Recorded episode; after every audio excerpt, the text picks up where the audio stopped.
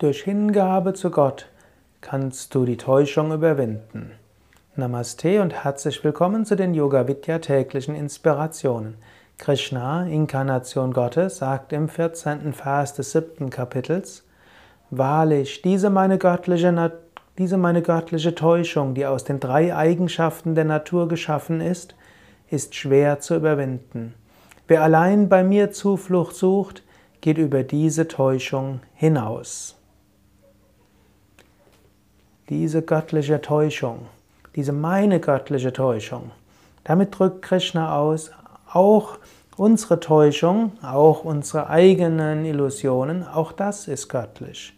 Gott, Gott manifestiert sich auch als Täuschung. Gott manifestiert sich auch als Irrtum. Du brauchst also kein schlechtes Gewissen zu haben, dass du weiterhin in der Täuschung bist. Es ist eine göttliche Täuschung.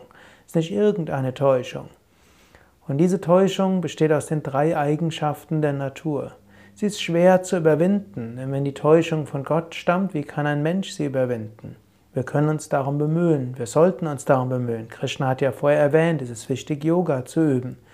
Nur mit unserem eigenen Ego kommen wir nicht aus der Täuschung heraus.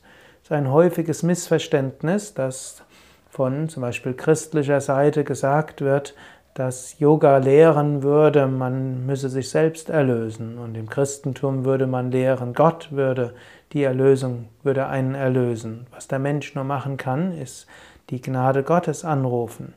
Aber in diesem Vers sieht man, es gibt da keine solche Unterschiede. Krishna sagt hier, wer bei Gott Zuflucht sucht, der geht über die Täuschung hinaus. Bewusstseinserweiterung und wahre Erkenntnis und Gottes Erfahrungen sind letztlich eine Gnade Gottes. Wir können uns bemühen, wir können an uns arbeiten, wir können zu Gott Zuflucht suchen, wir können Hingabe üben, wir können um die Gnade Gottes beten.